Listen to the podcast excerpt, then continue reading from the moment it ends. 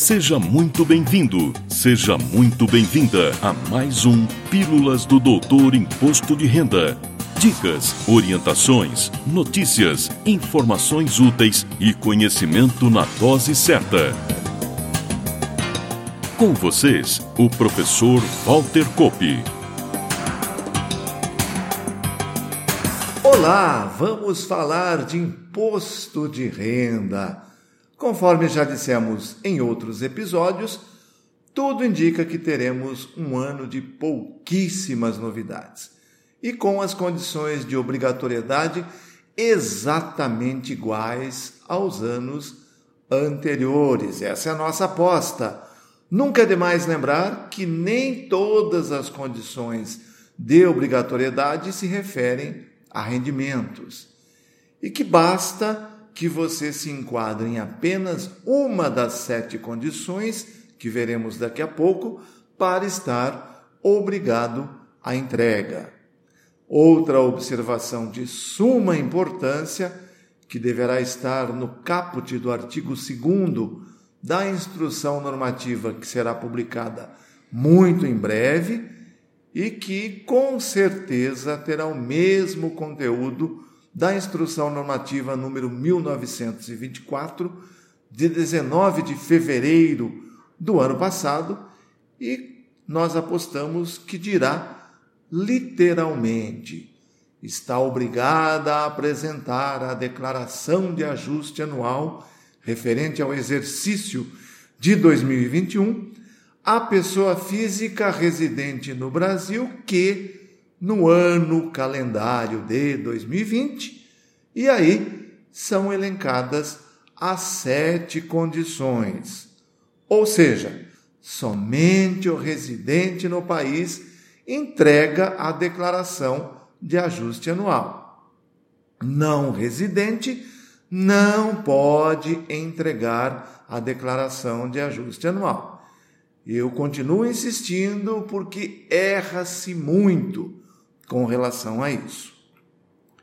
Para ajudar a entender, vamos agrupar as condições, começando por aquelas que dizem respeito aos rendimentos. São elas: você recebeu rendimentos tributáveis sujeitos a ajuste na declaração, alguns exemplos: salário, aluguel, aposentadoria, pensão alimentícia e outros, com valor superior na soma a R$ 28.559,70. Segunda condição, recebeu rendimentos isentos ou não tributáveis. Alguns exemplos: rendimentos de caderneta de poupança, rendimentos de LCA, rendimentos de LCI, herança e outros. Ou ainda, você recebeu rendimentos tributados exclusivamente na fonte. Alguns exemplos: 13º salário, ganhos de capital, rendimentos de aplicações financeiras, prêmios de loterias e outros, cujo somatório no ano de 2020 tenha sido superior a 40 mil reais.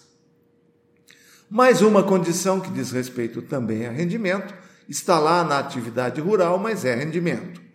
Obteve receita bruta anual da atividade rural em valor superior a R$ 142.798,50. De onde vem esse número mágico é que 20% desse montante dá os mesmos 28.559 que nós vimos há pouco. E já que falamos em atividade rural, vamos aproveitar e colocar também mais uma condição que não está ligada de forma direta ao rendimento do ano calendário, mas que precisa ser observada uma vez que obriga. Ela diz o seguinte: pretenda compensar no ano calendário de 2020 ou posteriores prejuízos de anos calendários anteriores ou do próprio ano calendário de 2020. Estamos dizendo que quem tem atividade rural e teve prejuízo em 2020, pretenda compensar no futuro, tem que declarar. Ou tem prejuízo de anos anteriores, independentemente de compensar ou não com resultado positivo agora de 2020, mas quer usar no futuro, também deve declarar é condição por si só de obrigatoriedade. As próximas duas condições estão ligadas a ganhos de capital e operações em bolsa de valores. Na IN vem como se fosse uma. Eu gosto de desdobrar em duas porque a gente entende melhor. Obteve em qualquer mês do ano calendário ganhos de capital na alienação de bens ou direitos sujeitos à incidência do imposto, ou realizou operações em bolsa de valores, mercadorias, futuros e assemelhadas. Veja aqui a diferença entre as duas. Se a operação está sujeita a ganho de capital, para estar obrigado, eu preciso ter ganho de capital tributável. É claro que eu posso ter uma operação de ganho de capital com rendimento isento e esse rendimento superar 40 mil reais e eu caio na outra condição que nós acabamos de ver há pouco. Mas, se ela não atingir outras condições, só vai obrigar se tiver rendimento de ganho de capital tributável. Já a segunda parte diz respeito à Bolsa de Valores e o verbo é operar operou em bolsa de valores. Aqui não fala vendeu, alienou, ou seja, uma aquisição de um ativo na bolsa, por exemplo, mercado à vista de ações, você comprou um lote de ação, inclusive menor do que a obrigatoriedade de declarar esse valor na declaração de bens, falaremos disso em outro momento. Eu nem preciso declarar na declaração de bens porque não chegou a mil reais mas o fato de eu ter adquirido um lote de ações me obriga à entrega da declaração de ajuste anual.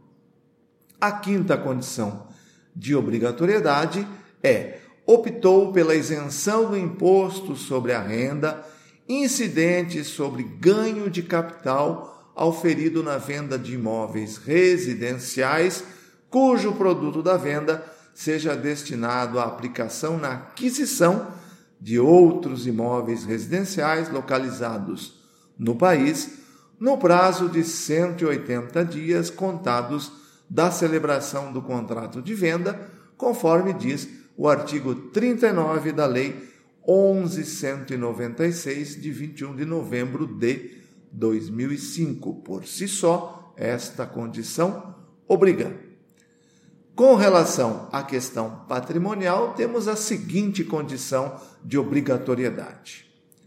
Teve a posse ou a propriedade em 31 de dezembro de 2020 de bens ou direitos, inclusive a terra nua, que é o bem da atividade rural, de valor total superior a 300 mil. E aqui é observar que são valores históricos de aquisição para bens e direitos, com relação a saldos bancários, é o somatório do saldo, aplicações financeiras também vale o mesmo, a somatório dos valores aplicados cujo saldo esteja lançado em 31 de dezembro de 2020. A última condição de nossa lista diz respeito à situação fiscal de residente no Brasil passou a condição de residente no Brasil em qualquer mês do ano calendário e nessa condição se encontrava em 31 de dezembro de 2020. Por si só, essa condição obriga. Reforçamos que basta que você se enquadre em apenas uma das condições que explicamos para estar obrigado a entregar a Declaração de Ajuste Anual 2021. No próximo episódio, muito provavelmente, com a instrução normativa já publicada pela Receita Federal, abordaremos as demais regras para a entrega da Declaração de Ajuste Anual de 2021. Conto com sua valiosa audiência. Na próxima semana tem mais Pílulas do Doutor Imposto de Renda. Obrigado por ter ficado conosco. Espalhe a novidade aos amigos. Mande suas sugestões de pauta, seus elogios e suas críticas para pílulas.doutorir.com. Até lá!